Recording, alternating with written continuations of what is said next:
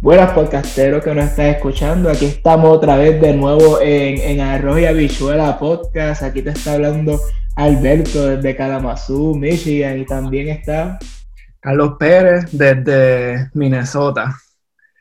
Y hoy es un episodio especial porque vamos a estar entrevistando a alguien que hemos, hemos conocido desde que estamos en bachillerato, PRKJ. Yo empecé en 2010. Alex, te estoy aquí choteando ya casi la edad casi no voy a decir muchos años, pero desde bien atrás conocemos Empezamos a los dos, 2010. Empezamos los dos 2010, Carlos y yo. Alexis, pues un poquito antes, pero este, hasta ahí vamos a dejar los años. Y estamos bien emocionados porque Alexis es una persona que se ha destacado mucho en su área, de cual Carlos va a estar hablando cuando digamos la biografía de Alexis.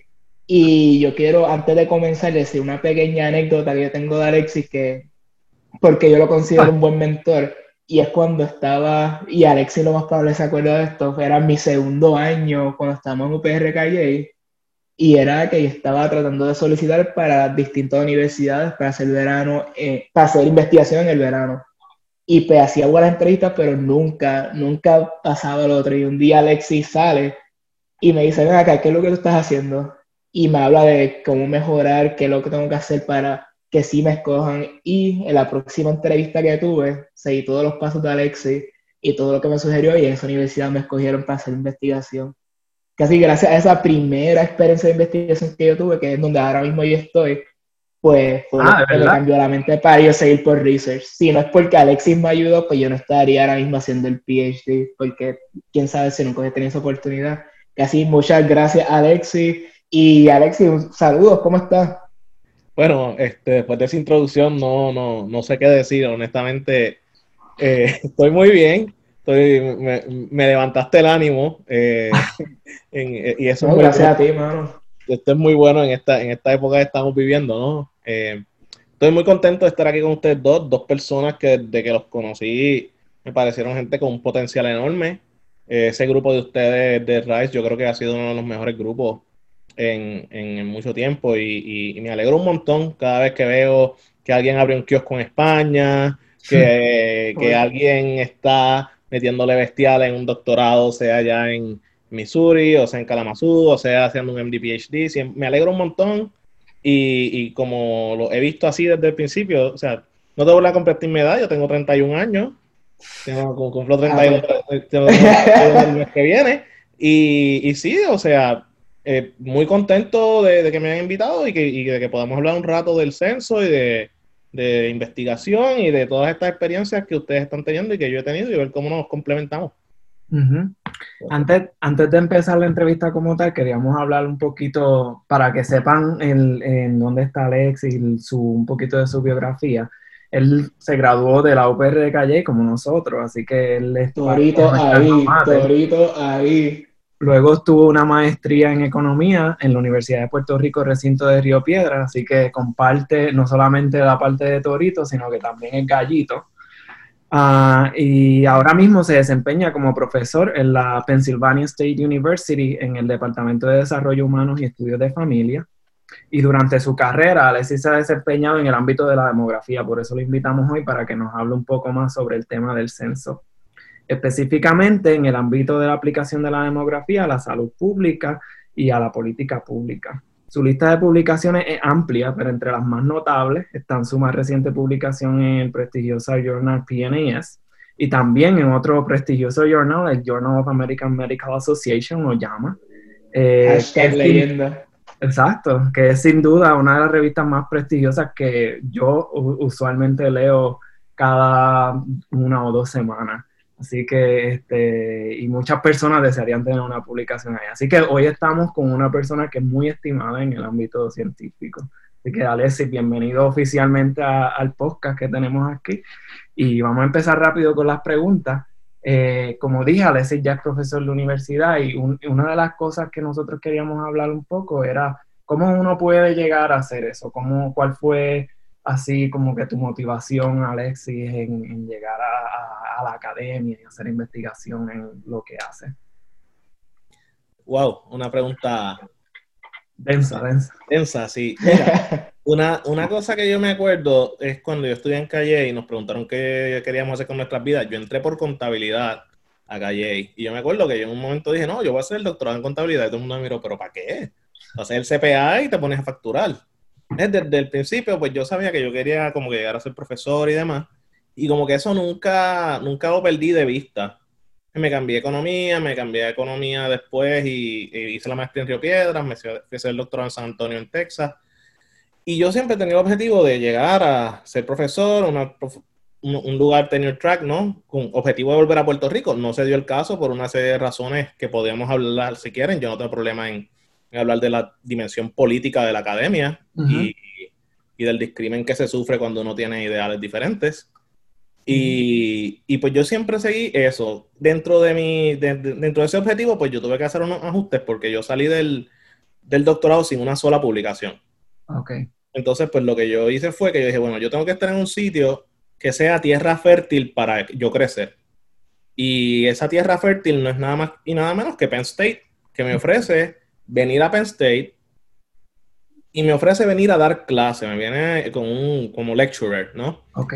Y yo cuando estoy en las negociaciones digo, ¿me van a permitir hacer investigación? Sí, sí, te vamos a dar acceso a los software, te vamos a dar acceso al server, tú sea tu oficina, tú la usas como, o sea, como todo académico, tú llegas a tu oficina y la usas como tú quieras, ¿no? O sea que yo me podía quedar hasta tarde escribiendo papers. Y mira, yo no he compartido esto con mucha gente, pero yo trabajaba de 8 a 6 en mi trabajo de director del programa de demografía aplicada. Y de 6 a 1 de la mañana yo me quedaba escribiendo papers en mi oficina. Wow. Y estuve así tres años y por eso, pues, por eso ven la calvicie mía, han notado esa progresión. Eh, yo estoy así eh, tres años y se abre una plaza acá en Penn State y alguien me dice, mira, tú deberías solicitarla. Una estudiante, que es una estudiante de Nigeria a la que yo estaba un poco mentoreando. Yo tengo una debilidad por mentorear a gente como Alberto, tú sabes, gente con un potencial bestial, que se ponen nerviosos. Qué debilidad, qué debilidad. Carlos no, Carlos, llega, Carlos llegaba y le decía a la gente, te voy a decir por qué es que me tienes que elegir. Nah, este... Exacto, no, Carlos venía prepotente. Sí. Era el medio pacho también. Pues mira, no, entonces esta muchacha me dice, mira, mi departamento están buscando a alguien y es como que tu perfil. Ojo, ojo a la, a la dinámica de tiempo, porque esta solicitud de trabajo yo la envío el 16 de septiembre del 2017. Okay. O sea, un par de días antes del huracán María. Pues yo me pongo a hacer todo el trabajo que hice con el huracán María, que, que fui el primer académico que saca lo de los muertos. Y a mí se me olvida esa solicitud. y es oh, hasta febrero del año después que yo recibo un mail del director del departamento donde estoy ahora diciéndome, mira, solicitaste, nos gustaría entrevistarte. y, y, yo ni me acordaba de la solicitud, yo tuve que ir a buscar qué fue lo que yo escribí en el cover letter, qué fue lo que yo dije, porque o sea, en el huracán María cambió mi agenda investigativa completa. Claro.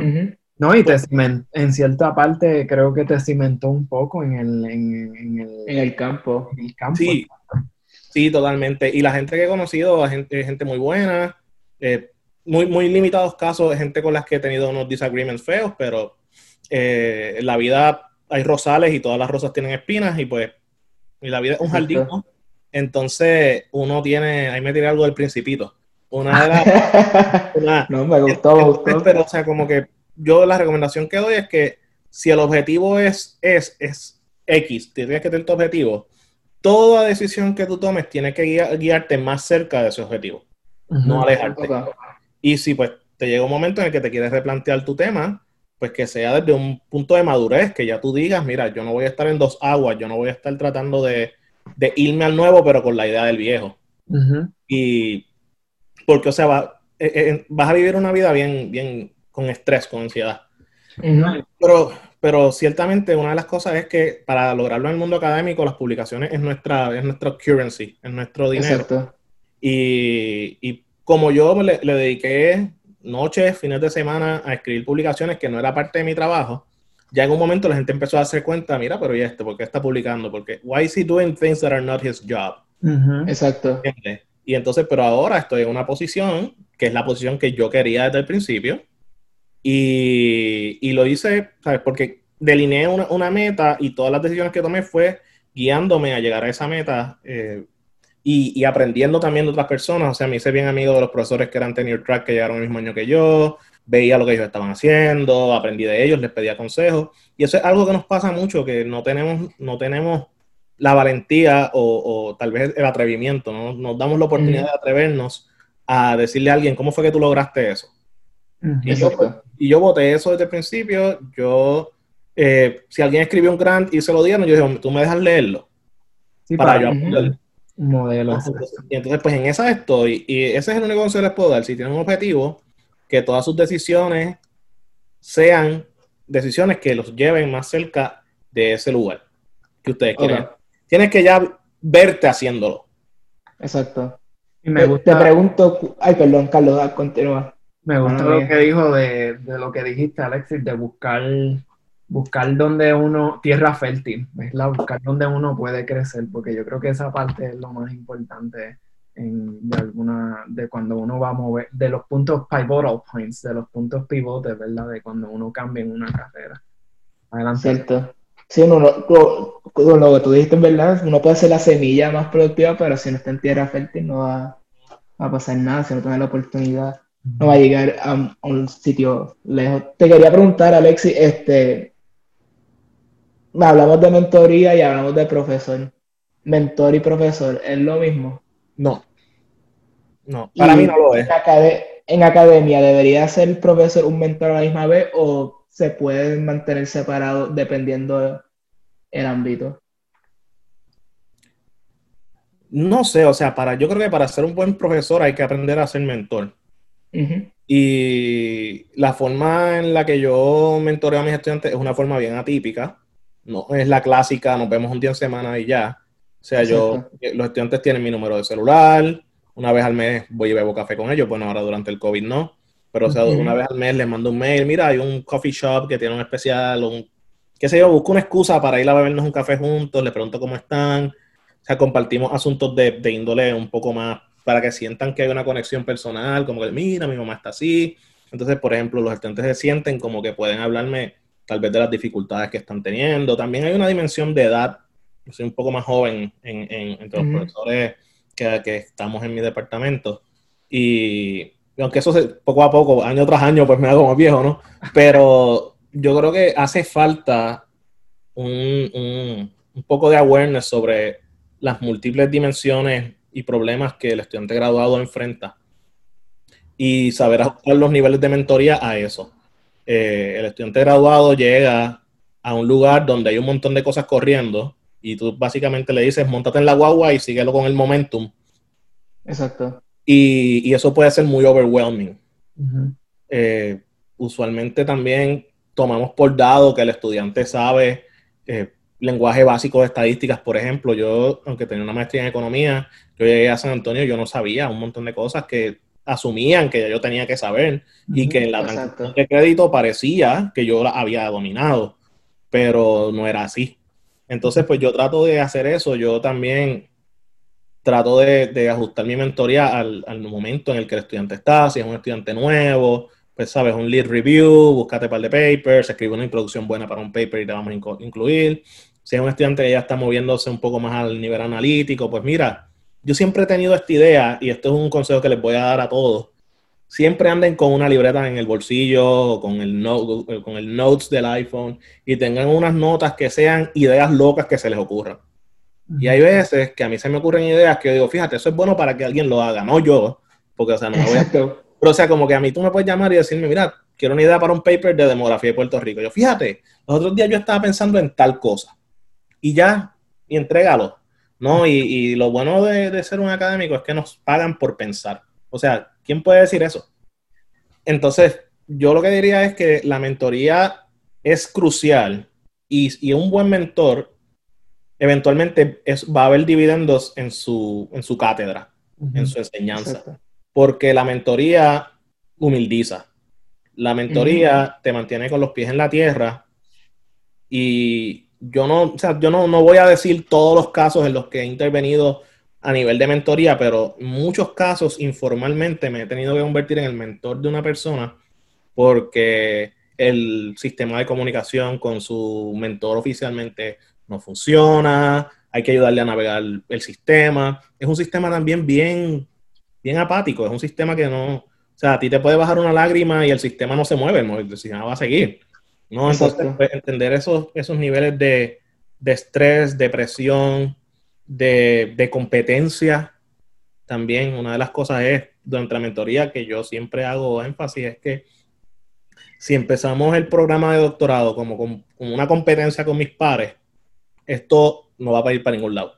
Exacto. Hay que comenzar a verse como panas, como aliados, como gente que está en el mismo bote. Eh, en el mismo bote y en el mismo mar. No, pues, no, es el mismo bote, y el, o sea, tiene el mismo bote y el mismo mar. O sea, que las aguas turbias los afectan a los dos igual. Eh, y, y eso me ha ayudado mucho también a conectarme con los estudiantes. Los estudiantes en Estados Unidos son bien diferentes a estudiantes de Puerto Rico.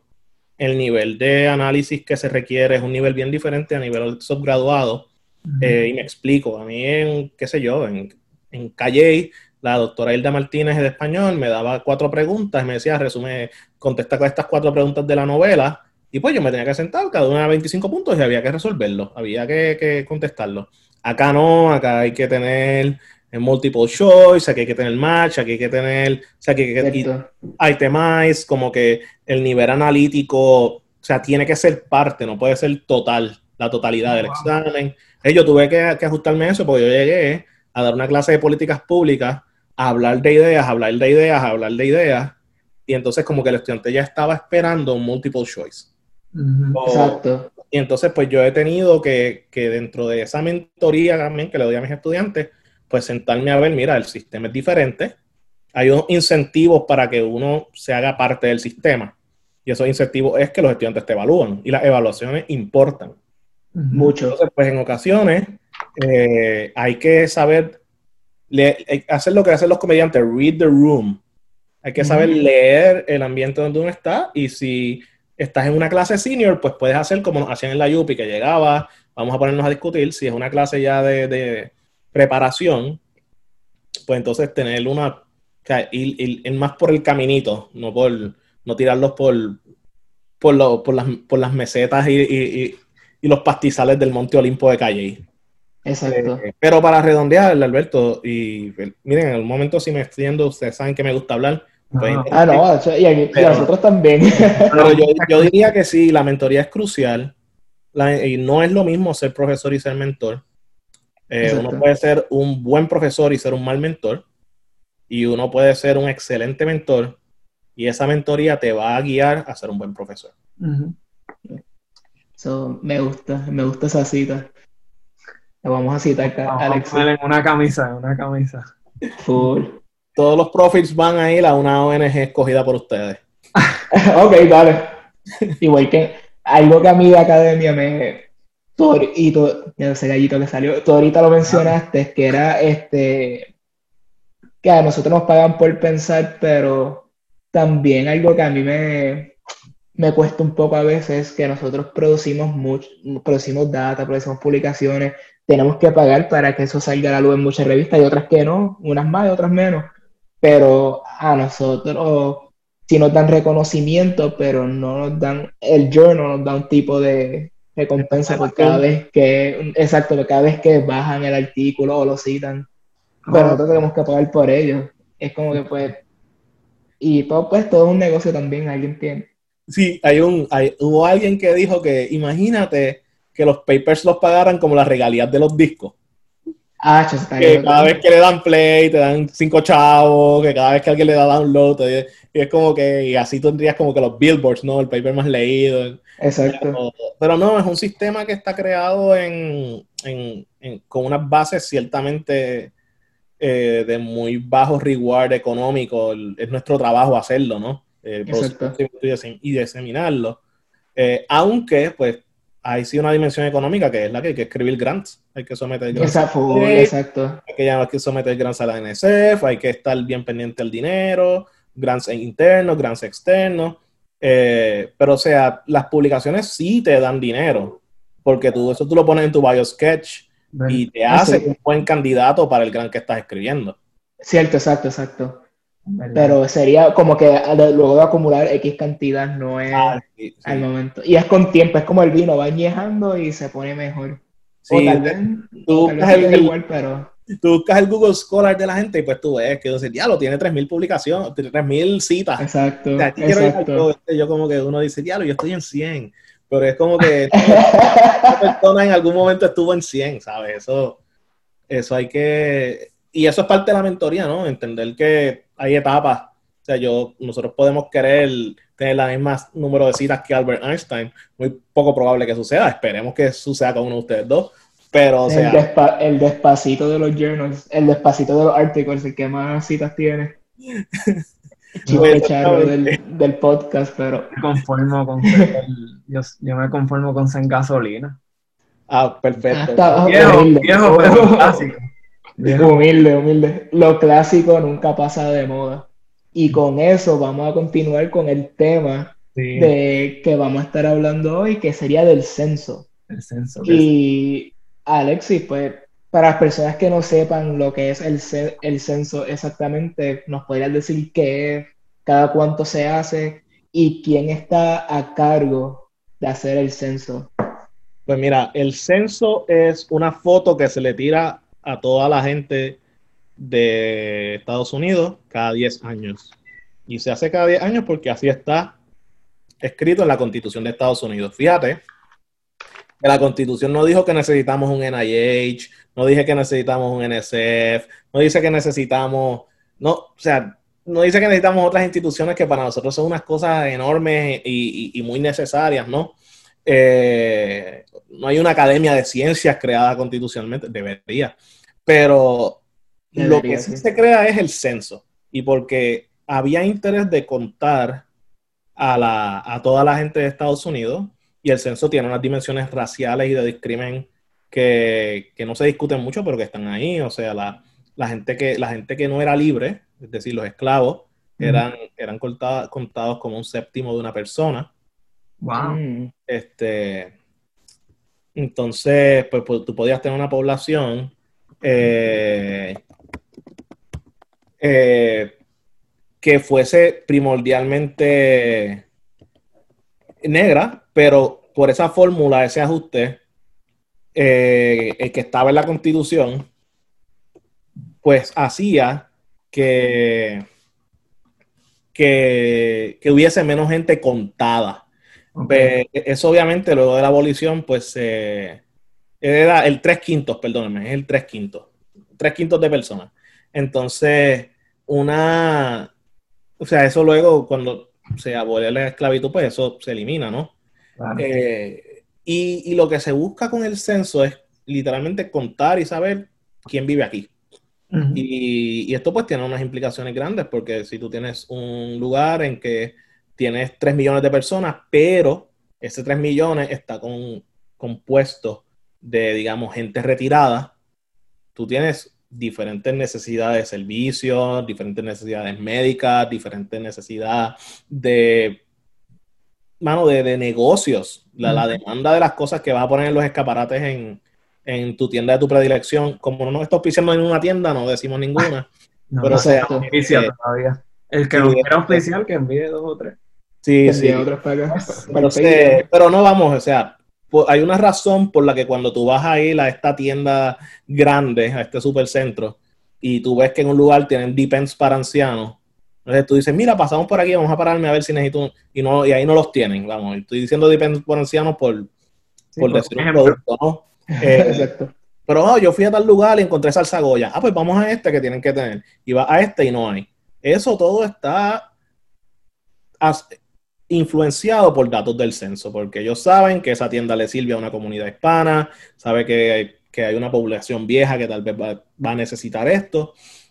Y, el censo es esa foto cada 10 años, es como si todo el mundo saliera, mirara para el cielo y un satélite tira una foto de alta definición. Y dice, esto es un hombre, tiene tanta edad, vive casado, la casa es de él, eh, y esta es su etnia, esta es su raza. E, esa es una foto que luego se hacen unas tabulaciones que nos ayudan a recalcular el número de personas que van a estar en la Cámara de Representantes de Estados Unidos, que es donde se reparte el bacalao.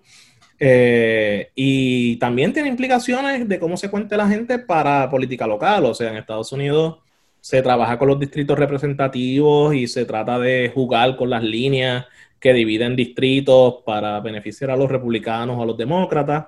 Eso es lo, del gerrymandering. El, gerrymandering, sí. Entonces, el censo es la base de datos, simplemente resumido, el censo es una foto que se le toma al país cada 10 años, es mandado por la constitución y es la base de datos más importante que tiene Estados Unidos. Y una pregunta, ¿los datos son, cuán públicos son los datos? Yo nunca he trabajado con el censo, así que ¿cuán son, son... Pues mira, los datos agregados, los datos a nivel de pueblo, comunidad, condado, parish, eh, cualquier subdivisión administrativa donde la gente se organice, esos datos pues son públicos. Tú tienes conteo de cuánta gente hay, tú tienes conteo tal vez de su estructura de edad. El censo tiene unos mecanismos eh, para proteger la privacidad de la gente. Entonces, pues si alguien es identificable, lo que hacen es que lo mueven a otro lado y ponen a una persona en su lugar que tenga características diferentes. Y el paper que publiqué en el Proceedings of the National Academy, una de las cosas que hace es, es estudiar el tema de las implicaciones que tienen los diferentes sistemas de privacidad en los datos del censo.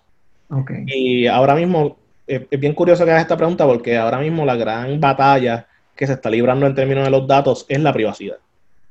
Eh, si es cierto que Instagram nos está, eh, eh, está por el peeping hole mirándonos todo el día, o TikTok. De lado TikTok, ¿no? Entonces, pues sí, hay preocupaciones por privacidad. Los datos del censo, aparte de una instancia, nunca han sido hackeados, nunca han sido... y, y, esa instancia es bien particular. Pero, o sea, son datos bien privados, por ley el censo no puede darle datos a ninguna otra agencia, datos microdatos pequeños identificables. Así que es, es privado, es un tema que ahora mismo está en la palestra pública. Yo he hecho varias presentaciones al respecto y, tengo, y, obviamente proteger la privacidad tiene otras implicaciones porque si tú, digamos que tú tienes 10 hispanos que están moviéndose a un pueblito pequeñito en Pensilvania porque quieren, quieren, quieren, ahí es que consiguieron trabajo en una procesadora de carne de gallina. Ajá. Exacto. Y entonces ellos son los únicos 10 latinos que hay. Y dice, espérate, ahí hay 10 personas nada más, tenemos que moverlo. Porque esas 10 personas se pueden identificar. Tú puedes terminar con un pueblito que tiene una, un incremento en su población hispana que por estas cuestiones de, privacidad se la borren. Entonces tú puedes dejar de entender los patrones de movimiento y crecimiento y asentamiento de los latinos por un asunto de proteger la privacidad de ellos pero, eso. Pero si tú no los ves, si tú no lo, es, como todo, como incluso un tema tan crucial como la violencia doméstica. Si no se mide, no ocurre. Mientras no se mida, no ocurre. Y es lo, y es lo, por eso es que, y de esto podemos hacer un episodio luego, me comprometo con ustedes si les interesa hacer un sobre este tema de si no se mide, no ocurre. Eh, sí, eso me gusta, está súper interesante. Y, pero o sea, si no se mide que los latinos están mudando aquí, nadie, nadie se entera, nadie se da cuenta de que tienen más poder del que piensan. Y eso pues, son temas que los datos y, los datos del censo también son un ejercicio de poder.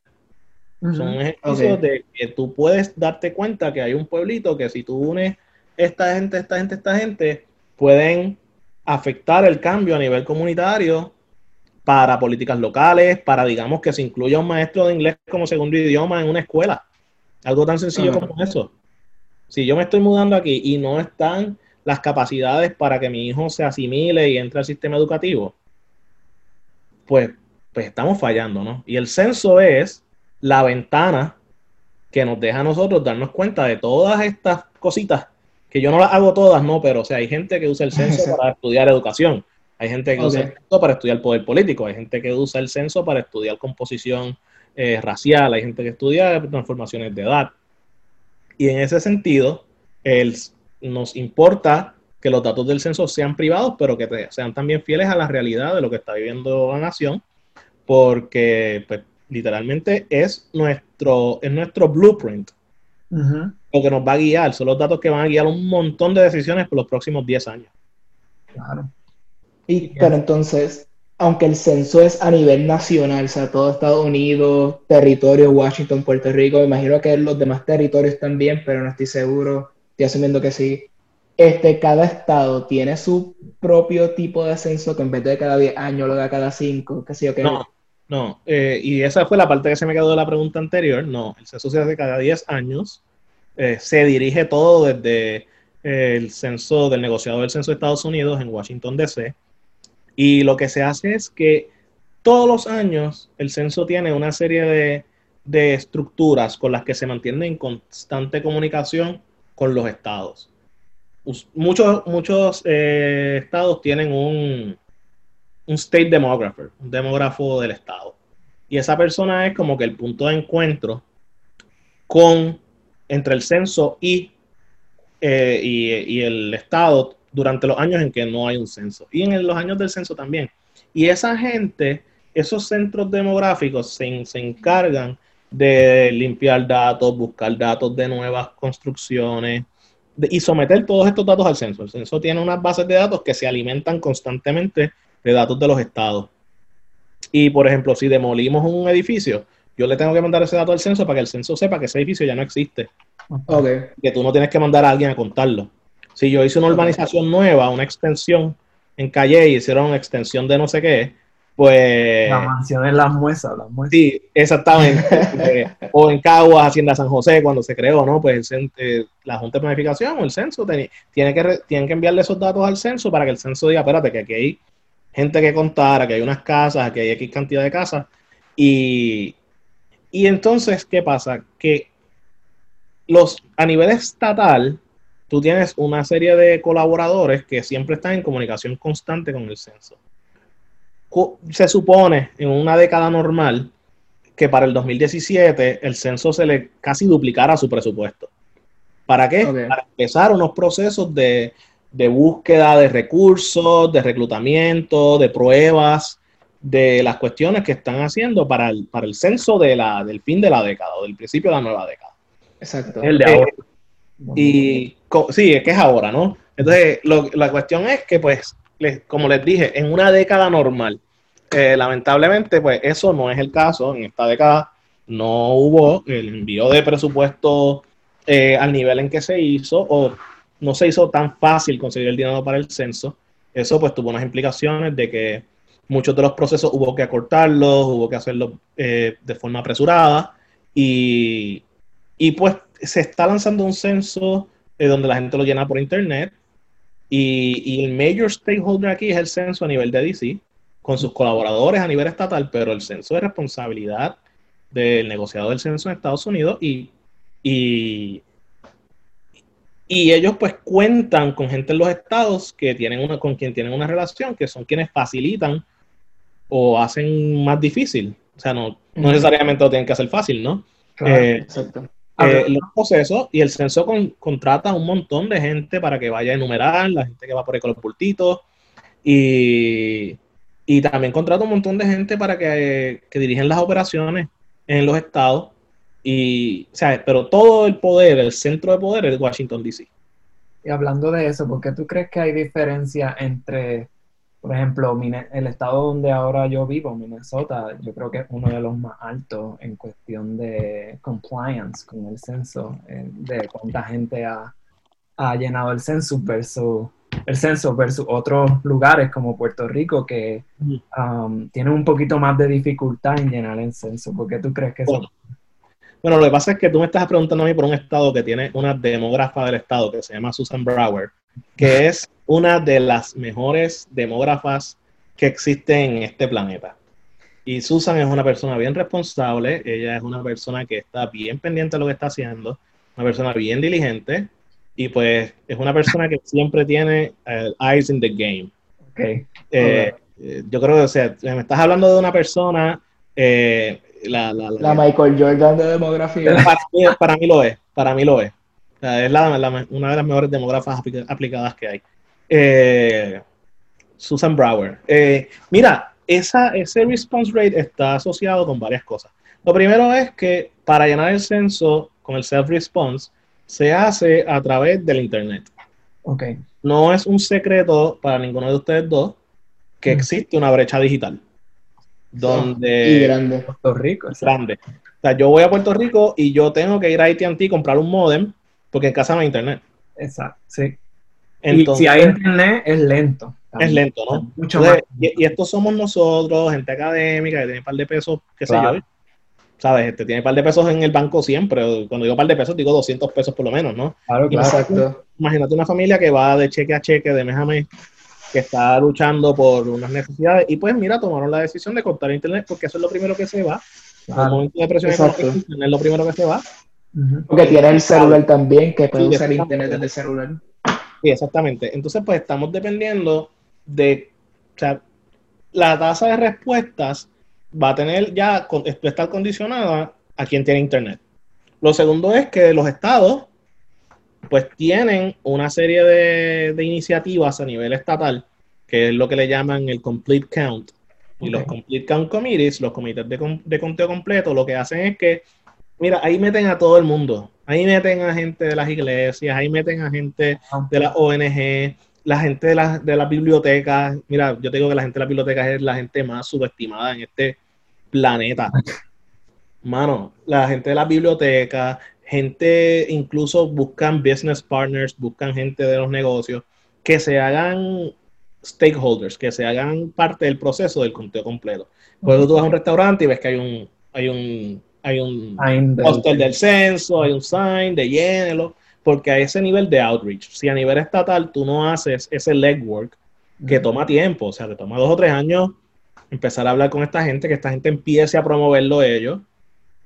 Entonces, pues tú tienes diferentes niveles de, eh, de estas iniciativas a nivel estatal, ¿no? Entonces, pues no es lo mismo Minnesota, que tiene esto ya mangado, claro. a, digamos, un lugar comparativamente Puerto Rico, que el Instituto de Estadística está bajo asedio, que sacaron al director, que el director nuevo pues está overwhelmed. Entiendo que con lo del COVID y con todo esto que está pasando con, con los cortes de presupuesto, ¿no?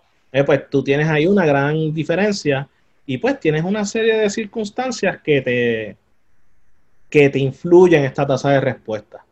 Eh, y también, también va a depender mucho de, ese nivel de educación que la gente tenga. O sea, yo me acuerdo que la primera vez que yo escuché hablar del censo fue tercer grado de la Escuela Paula Mojica, Misil de Jesús, cuando nos dio en estudios sociales. Wow. Pero no todo el mundo. Sí, no, no, este, no, mi, memoria. Eh, una de las cosas, y, y, eso pues es algo que a mí siempre yo supe que el censo era importante, pero hay gente que no le ve la importancia al censo. O sea, que tú le dices a un viejito, nos van a quitar los fondos federales si no llenas el censo. dice, pero es que a mí no me han dado nada. Exacto. Pues ya, le, vale, le vale si le dan los fondos o no, porque su vida no ha cambiado. No veo una mejoría por esos fondos, las carreteras tienen hoyos. Exacto. La luz no llega nunca, ¿sabes? La luz se va todos los días, hay apagones.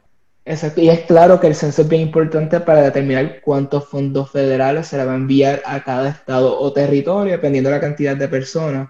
Y es o el gobierno que está ahora mismo actualmente en Puerto Rico, que siendo uno que es proestadidad, o la gran mayoría es proestadidad, deberían de tener un equipo que solamente sea para el censo, si están contando con los fondos federales y diciendo, mira, sin fondos federales no podemos sobrevivir, pues ¿por qué no hacen una campaña, pero vamos a llenar el censo? Que es lo que encuentro un poco curioso de por qué no se ha hecho. No sé si tienen alguna opinión sobre eso. Tengo muchas opiniones al respecto. Eh, y como dije, no tengo problema de hablar de política. Eh, todo, todo acto es político, ¿no? Mira, en Puerto Rico, tristemente, hay una, hay una mentalidad bien destructiva. Eh, las cosas que funcionan bien se sabotean. Y yo no, nunca he entendido la lógica. Mi lógica es pensar que ellos quieren ver al país tan mal que la estadidad es la única opción. Es lo único que, que se me ocurre. Pero cuando tú no le das estabilidad al Instituto de Estadísticas y a la Junta de Planificación y los recursos necesarios, no solamente salario para los empleados, o sea, dinero para pautas publicitarias en la radio, libertad para hablar con honestidad al pueblo de las cosas que están sucediendo, eh, tú terminas en esta disyuntiva que la gente no se enteró que están recogiendo el censo, el censo no tiene los datos completos de Puerto Rico, y pues se hace como un catch-22 de una serie de circunstancias que es como que una receta para que, para que esto salga mal. Y, y mi opinión es que esto, Puerto Rico no se puede correr el riesgo de que esto salga mal, y nadie se puede correr este riesgo, pero mucho menos Puerto Rico, porque acuérdate que la primera década en la que perdimos población fue el 2010. Y el 2020 tuvimos los terremotos, los huracanes, Ricky renuncia. Eh, y la, la pregunta es, ¿cuál fue el costo poblacional de toda la inestabilidad y de todas las circunstancias y de las medidas de austeridad en Puerto Rico? Yo tengo una idea porque yo soy un nerdo y corro modelos estadísticos todas las semanas y, sé más o menos cuánto es la población hoy. Pero, pero el censo ciertamente es el número que se certifica. Y es el número que importa. O sea, yo puedo decir, ese número está mal, sí, pero el censo certificó este y se acabó. Y, y, sí, o sea, ningún lugar puede darse el lujo de que su censo no se haga, pero ningún lugar se puede dar el lujo de que el censo se haga mal. O sea, ponte a pensar a nivel, no sé, yo estudié en un colegio católico en Puerto Rico y una de las cosas que yo no sé si tú sabes, pero ¿por qué era que alguien, o sea, como que se hablaba de un censo, se hablaba de un censo hasta en la Biblia. La Biblia hasta en la Biblia se menciona un censo, mano. Que Herodes hacía que fueran a cierto lugar. Sí, exactamente. Tienes que ir al lugar y, y, y ahí es que te vamos a contar. Claro. A ver, este, este sabe. Colegio católico también. Entonces, pues, para que tú veas la importancia de, contar a la gente y contarlas bien, que está en la Biblia se habla de censo. ¿Verdad? Este, y, esa importancia histórica, porque la Biblia es un libro histórico, eh, esa importancia histórica no se ha perdido. Cuatro mil, tres mil años después todavía tenemos necesidad de datos y de censo porque es que no hay de otro. Hay que poder contar a la gente y saber con la gente que yo estoy trabajando. ¿Hay alguna forma que lugares como Puerto Rico o cualquier otro lugar que esté enfrentando problemas en llenar el censo del 2020 o de esta década, que se pueda hacer posterior y como, qué sé yo, en el 2021, Mira, hay un programa que es como el, Challenge Program del censo. y, y, lo, y, y, eso va a estar bien interesante ahora que tú lo mencionas. Pero, o sea, por ejemplo, si el alcalde de Calley, Puerto Rico, el licenciado Rolando Ortiz Velázquez. Me lo sé porque las patronales decían el nombre 40 veces. Todavía sí ahí. Todavía. Eh, si a él se le ocurre decir, espérate, yo creo que este conteo de mi municipio está mal. Él como autoridad política puede hacer una petición al censo y decir, tú contaste mal y aquí está la prueba. Ok. El punto puede revisar ese conteo. Ok, entiendo. ¿Qué pasa? Que eso cuesta dinero. Mm, y Puerto Rico no tiene dinero. No, no, no, el censo. O sea, le cuesta dinero oh. el censo. Pero lo que le cuesta dinero a Puerto Rico es saber si el censo contó mal o no. Oh, Entonces, la pregunta es si el censo se hace mal, si los municipios o el gobierno de Puerto Rico están listos, aptos y disponibles para poder... ¿Qué, qué fue eso? ¿Qué fue eso? El gato. Enséñalo. Este, el gatito, el gatito, ¿dónde está? Ah, mira un gato. Este... Se llama Coqui. Mi esposa le puso así por, por los coquis de Puerto Rico, obviamente. Bueno. Sorry por pues, eh, eh, si, si, cualquier jurisdicción en Estados Unidos está lista para someter un, un, un reto al censo y decir, mira, esto está mal, eso lo que puede resultar es que el censo va a necesitar más dinero para hacer un reconteo, hacer una investigación sobre el tema y hacer los ajustes necesarios. Eh, nuevamente, aquí se trata de instituciones que estén listas, estables y que tengan los recursos para hacer esto. yo te, estoy, te aseguro que Minnesota está listo para esto. Este, sí, ah, que me diste, me diste un lado, me diste mi sweet spot, mano, que yo, yo soy el líder de la, de la demógrafa de allá de, Minnesota. De Minnesota. Lo que pasa es que hace mucho frío. Yo creo que la gente está concentrada en lo que tiene que hacer en la computadora y ya más nada. Sí, lo creo. Ah, y, ahí, ahí, le acabas de dar en clavo algo. Entonces, el censo es difícil recogerlo incluso en un año normal, con todos los recursos disponibles. Eh, tú me, me, dices, la gente se concentra en lo que está haciendo la computadora. Pues mira, fíjate, sí. Porque estamos trabajando desde nuestras computadoras, estamos trabajando en nuestra casa, hay una pandemia por ahí. Sí. ¿Verdad? Entonces, eso es lo que se, eso, la lógica que, la lógica te dice que si tú tienes un año que ya tú sabes que es un proceso difícil y que son y que es dinero y, y, que es un proceso arduo, que se te hace difícil en un año normal, con días soleados y con que todo el mundo pueda ambular por ahí. Dime cuál es la lógica de recortarle el tiempo para que el proceso corra en un año tan difícil. ¿Verdad? Exacto. ¿Verdad? No la hay. en todo caso, yo lo que hubiese pensado era que iban a extenderlo un poquito más para llegar a la, más households y demás. Pues hay una dimensión política para esto también, o sea, esto es una dinámica de poder, lo que se quiere es que las minorías no sean contadas. Sí. Que esa población que eventualmente se cuenta en un follow-up, en un follow-up nuevo, en un follow-up nuevo, que algunas veces hay que ir tres y cuatro veces a una casa porque no te contestan. Eh, y eso, o sea, si tú le cortas tiempo a eso, tú lo que vas a hacer es que tu sensor, tu, foto va a estar blurry en unas áreas y esas áreas usualmente son las más ayudas que necesitan. Claro. Ah, cierto. Pues, Alexi, entonces, ¿cuál es? Hablaste ahorita un poquito de las repercusiones, pero ¿cuál entonces serían en general las repercusiones para un lugar como Puerto Rico en no llenar el censo? Y esas repercusiones se verían inmediato, a mediano tiempo o a largo tiempo o a largo plazo. Buena pregunta, muy buena pregunta.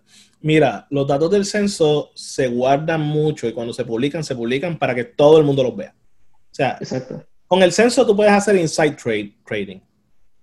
Por ejemplo, si yo te digo que, que, San Antonio, o sea, hay, una, hay, una, anécdota graciosa que les puedo contar, que, que, San Antonio va a crecer por un millón de personas. Y ya, y, y, y, las proyecciones del censo y del State Demographer dicen que está creciendo ese pueblo. Mañana las casas van a hacerse un poquito más caras. Mm, ah, cierto, fíjate, es verdad. Porque ¿Qué pasa? Tenista donde vivir. Y que una vez yo estaba jangueando con el demógrafo del estado de Texas. En Texas, estábamos por Austin. Humilde, humilde. Y él estaba como que, bueno, es que es mi director de disertación. Ah, ok, ok. ¿Cómo que? Entonces, él, se está mirando el reloj. Se está mirando el reloj. Y se mira el reloj. Y dice, ah, ya es medianoche. Y ahí dice, ok, podemos hablar de los datos del censo. Que porque ya ahí, pues ya los datos estaban en el, en el portal, ya estaban, ya se publicado, ya, como que ya él no estaba haciendo inside trading. Wow. Con, con, los datos del censo, ¿no? Casi como los stocks, como... Casi, casi, ¿no? ya no hay posibilidad de que yo coja y agarre el teléfono y llame a... y llame a, a alguien, se compra una casa rápido, que estas casas van a subir de precio. Wow, qué cosa loca, no había pensado, nunca se había ocurrido. Si se piensa en Puerto Rico y tú cuentas menos a la gente, tienes un menor mercado potencial para el, eh, para el real estate. Ya. Las casas devalúan, las propiedades devalúan, los terrenos devalúan y pueden seguir viniendo todos estos buitres infelices a, robarnos a la isla. A seguir 2022, ¿verdad? El sí, sí. Eh, esos son buitres por otras razones, pero o sea, estos desarrolladores que realmente no son desarrolladores, son destructores, pero llega esta gente que te compra una reserva natural y te hace un hotel, porque es que, ay, mira, estamos tan mal.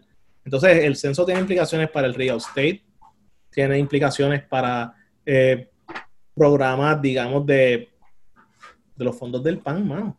o sea, si yo, si, si yo te digo a ti, tengo 10.000 personas pidiendo pan en la Junta.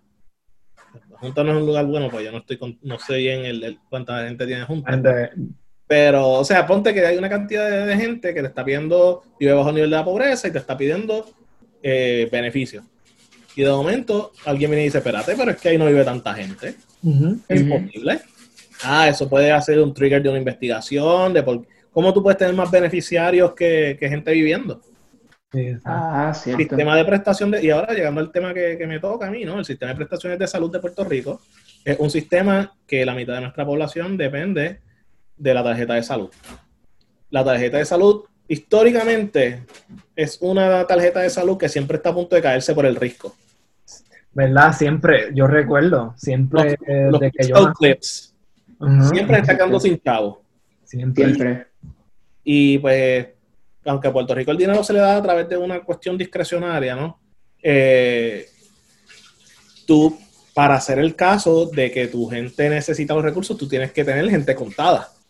Exacto. Y volvemos a lo mismo, o sea, si yo te estoy diciendo que un millón de personas, no es lo mismo decirte que un millón de personas cogen la tarjeta de salud, que si es 3 millones la población, pues es 33%. versus que yo te diga un millón de gente de un 2.5, que ya es... Ah, exacto, casi la mitad. ¿no? Entonces, pues, hay una serie de razones que para bien o para mal, el censo se supone que un buen censo evens out the field, como que todos los beneficios y los maleficios de completar o no completar se cancelan. Ok. Se supone que a través de nuestra lógica tú quieras un buen censo siempre. Claro. Entiendo, exacto. Pero, o Tiene sea, sentido. Sí, y hay consecuencias, hay consecuencias mucho más grandes, pero te estoy hablando en lo que la gente entiende que es material wealth. Ujú. Ok. Lo que la gente ve día a día. Tu casa no va a valer tanto, eh, la salud de tu vecino que tuvo que retirarse, que no es una salud buena, pero que depende de esta tarjeta, puede verse en jeopardy. Y pues el nivel de gente, el nivel de ciudadanos viviendo en Puerto Rico es algo bien complicado, porque, o sea, that's the only way you can appeal to the little humanity que Ajá. tienen exacto. ciertas personas que lo que quieren es, no, yo solamente le doy esto a los ciudadanos americanos. Claro. Mira, ahí Ok. tienes 3 millones. La administración actual, ¿verdad? Del- Sí, sí. que es lo que está pasando. Wow, Entonces, pero le iba a decir a Alexis que tú ahorita tiraste ahí como una mini exclusiva de que sabes cuál es la población de Puerto Rico. ¿Te atreves a, zumbar la O exclusiva? sea, se supone que para el censo del 2020, la población de Puerto Rico ronda alrededor de los 3 millones de personas. ok. O sea, que el, eso mil saldo de pérdida eh, de la década fue alrededor de 750 mil personas Wow. que se fueron. Wow. Entre esos Eh, dos personas. Esa es la exclusiva. No, nadie lo tiene. Na- esa- aquí vamos a poner la, la cancioncita. Bueno, ya, ya no se puede. No, tin, tin, tin, tin, tin, tin. no, hablaste un poquito de tu investigación. ¿Nos puedes hablar un poquito más a lo mejor de lo que haces, si tienes otros proyectos? Eh, claro que sí, claro que sí, pero antes, antes de, deja ver si consigo algo aquí rápido. Ah, aquí, aquí está. Más exclusiva, más exclusiva. Oh, Ponme tensión, ponme tensión. Vamos, a, vamos a poner. Tin, tin, tin, tin, tin. Vamos a hacerle el intro. Pues mira, este, no, este, fíjate, cuando hagamos el otro, el de ¿por qué medir y no medir? Pues, pues ese va a tener, ya tiene una tripita de chisme. Oh, oh. Ah, pues ya eso lo tenemos que coordinar rapidito. Y pues mira, este, mi investigación, ¿te puedo hablar de la presente, de la pasada, de la futura o quieres un, un, un cóctel de todas? De la que te guste más. Vamos a ver. de- Pues mira, actualmente yo estoy en un punto de, de renovación. Yo, este, mi, mi, mi agenda de investigación trata mucho de estrés y de cómo medimos el estrés a nivel de cómo el estrés se manifiesta y altera la composición de nuestra saliva, de nuestra sangre, de nuestra orina. Eh, de- o sea, que hay unas dinámicas de filtración. eh, Ujú. que, que nuestro sistema pues puede estar eh, overexerted, Ujú. ¿no? Ok. Este, y hay algo tan sencillo como que me subió la presión y ya, y eso es bien marcado, tú sabes los síntomas de alta presión y cuáles son, pero o sea, tú no sabes si tus músculos están sufriendo eh, por estar expuesto a cuestiones estresantes, entonces pues ahí hay una, hay una, una proteína, la albumina, que pues tiene, tiene una- unas características interesantes. Tú tienes una, una, una cuestión como la, un marcador de, inflación, de inflamación, como lo es el C-reactive protein. Entonces, lo que estoy haciendo es comenzando a estudiar cómo lo que yo expreso con mis palabras de mi salud se encaja o no encaja con lo que el cuerpo está diciendo a través de esas medidas eh, que son objetivas. O sea, si yo te digo me siento bien, me siento bien. Pero mi cuerpo, cuando tú estás leyendo el- el- lo que está pasando, cuando tú lees el reporte, el CBC, cuando tú lees estas cosas, mi cuerpo está diciendo que está bien. Claro, claro, sí.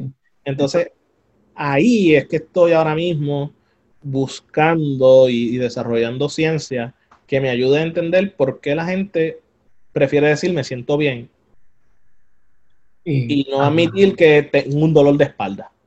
Porque el dolor de espalda es inflamación. O sea, tiene una inflamación ahí o algo está pasando.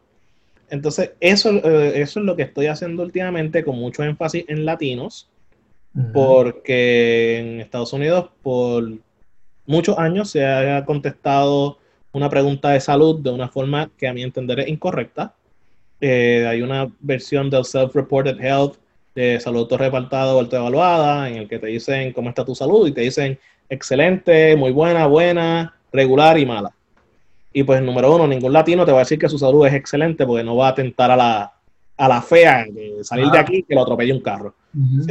entonces, eh, es como un bragging. You, know, you don't brag about your health. Tú no te das guille por, por tu salud. Y eso tiene aspectos culturales.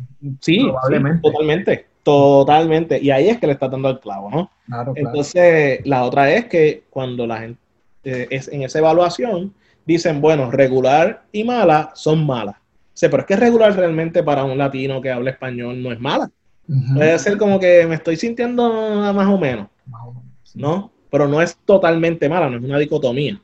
Entonces, pues lo que he encontrado en, el research que tengo, y, vamos, tengo unos cuantos papers escritos ya, que lo que falta es sentarme y darle pinceladas y someterlo.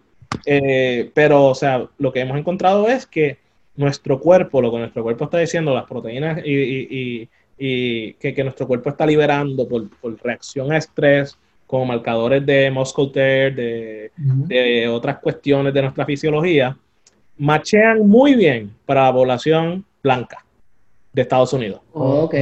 Wow. No también para los African Americans o, o los latinos. Exacto, Y machean mucho peor si el latino te contestó la pregunta en español. Oh, oh sí. ok, espérate. Si él, si él o ella contesta el formulario en español, no es tan bien como si él o ella contesta. Ay, espera, la correspondencia entre el un Dime. Un time out. Última noticia, acaba de salir Ruth Bader Ginsburg acaba de morir. No. Wow, that's a big deal. Sí, me acaba de llegar la notificación. De Andrés. Wow. ¿Dónde tú leíste eso? Oficial, está en CNN, en PR, The New York Times. Bueno, ¿Qué hacemos? ¿Pausamos un momento o seguimos? No, vamos a. Bueno, pues si quiere, vamos a wrap it up y después, pues esto está ahí, ya, ya estamos terminando. Sí, sí. Wow. Eh, la parte de español e inglés, yo lo edito un poquito. Sí. No, tranquilo, puedes ponerlo, o sea, eso es una reacción humana normal. Que descansa en paz. Sí, wow. Descansa en paz, Ruth Bader Descansa en poder. Eh, pues mira, eh, sí, la, falta de correspondencia entre la salud de los que contestan en español con su fisiología, pues es algo que está patentemente, es algo que encuentro consistente. Segundo, por favor.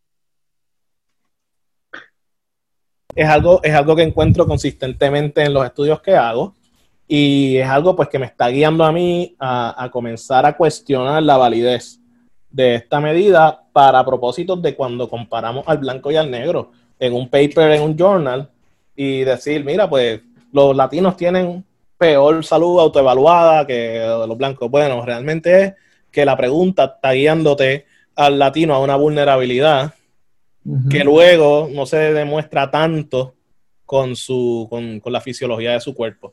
Y a eso, pues, es que me voy a dedicar. Eso es mi research de estrés.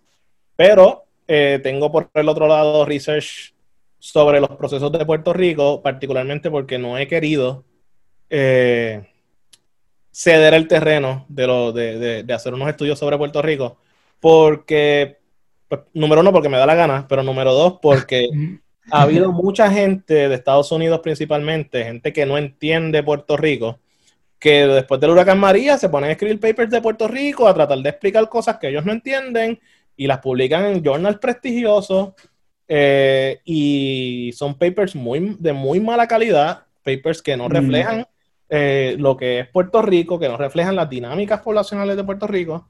Y pues yo, como minority scholar, en un momento, pues fui, digamos, intimidado por una serie de estas personas. Eh, y de esto podemos hablarlo si quieren, no tengo ningún problema en hablarlo. No voy a decir nombres, pero hubo una serie de dinámicas muy tóxicas en la academia. en, la discusión de, los temas de Puerto Rico. Y pues ahora estoy retomando la publicación de temas de Puerto Rico para propósitos de, dejar el récord claro y tener un poco de paz mental en términos de, lo que, de mi contribución a la ciencia. Y ahí tengo muchas ideas y tengo muchas cosas que compartir, pues nuevamente podemos hablarlo luego. Eh, y, por último, estoy trabajando eh, incansablemente pues con, con, con, gente que trabaja en el censo para que los datos que el censo publica sean datos de calidad y que nos permitan estudiar bien eh, a la gente de las minorías, particularmente la población latina y su situación en los Estados Unidos y evaluarla eh, de acuerdo a, a lo que este, estemos viviendo. Pero principalmente, de ahora en adelante, voy a estar haciendo estudios de, de esta cuestión del estrés y, y, de cómo se conecta el estrés con estas medidas de salud. Y a su vez, eh, por, por, una osmosis que tuve en el 2017, ¿no? Eh, pues voy, voy, a seguir trabajando el tema de mortalidad porque es algo que, que yo creo que hay mucho que discutir al respecto. Sí, importante. A mí, sí. Una última cosa. Claro. Este, que para mí es bien interesante, muchos de los papers que buscan en cuestión de comparar poblaciones y todo lo demás, este, yo creo que en, de hecho en Puerto Rico me imagino que es igual, no, no, no tengo mucha experiencia en literatura científica de Puerto Rico, de datos censales, etcétera, pero imagino que a lo mejor no se hace distinción entre puertorriqueños negros y puertorriqueños blancos o latinos negros y latinos blancos. La implicación. Me imagino que es bien difícil también, ¿verdad? Este, tratar de obtener esa data. Fíjate, la hay. La hay y se ha hecho una serie de estudios bien introductorios, ¿no? Que, que indican que en efecto en nuestra tez de piel, regardless of nuestro latinazgo, eh, ser latino o no, eh, nuestro color de piel, la tez de, nuestro, de nuestra piel importa para medidas de, de, salud.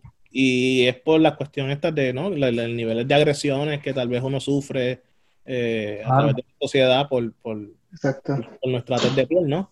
Y ahora en Calle hay un grupo de investigadores que les acaban de dar un grant para estudiar eso, así que yo espero que en los próximos años pues eso, eso surja. Pero sí, o sea, hay datos, el National Health Interview Survey tiene datos al respecto, creo que el General Social Survey tiene datos al respecto. Y, o sea, toda la evidencia indica que los, pues, los latinos de tez más clara reportan mejor salud. Ok. Ok. Bueno, pues Alessi, muchas gracias por estar aquí. Este, Gracias por tu tiempo. Es un privilegio, de verdad que este, tener un rockstar de la demografía y más puertorriqueño y que le podemos llamar amigos desde los tiempos de Calle y Todrito ahí. Muchas gracias por tu tiempo, Alexis. Una conversación súper interesante.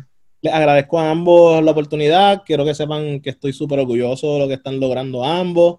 Eh, que tienen en mí un cheerleader. O sea, yo cada vez que postean algo estoy acá con los pompones. Eh, y, espero pues nada, que esto sea el principio de, más conversaciones. Eh, saben que conmigo van a contar siempre y en, lo que les pueda ayudar y pueda colaborarles, aunque estoy aquí y me pueden encontrar en mis redes a través de APP Demography. Eh, soy bastante activo en las redes, pues no tengo nada más que hacer. Este...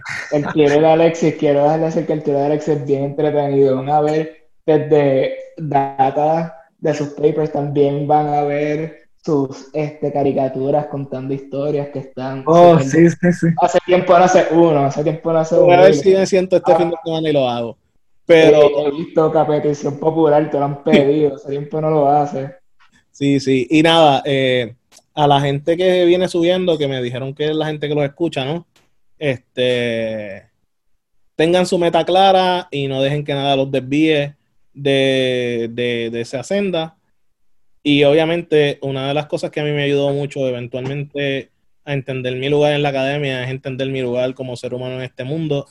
y, aunque vivimos en un, en un sistema que es bastante hostil, yo creo que el único consejo que puedo darles es que primero son ustedes, después su familia y después su trabajo. O sea, ustedes se van de la institución y la institución va a seguir. Pero si ustedes están bien y los que los rodean están bien, su estancia en, la, en, en, esa tierra fértil va a ser mucho más fácil. Claro. Así que saquen tiempo para ustedes, aunque yo no lo hago mucho, pero saquen tiempo para ustedes y diviértanse. pero de vez en cuando, de vez en cuando.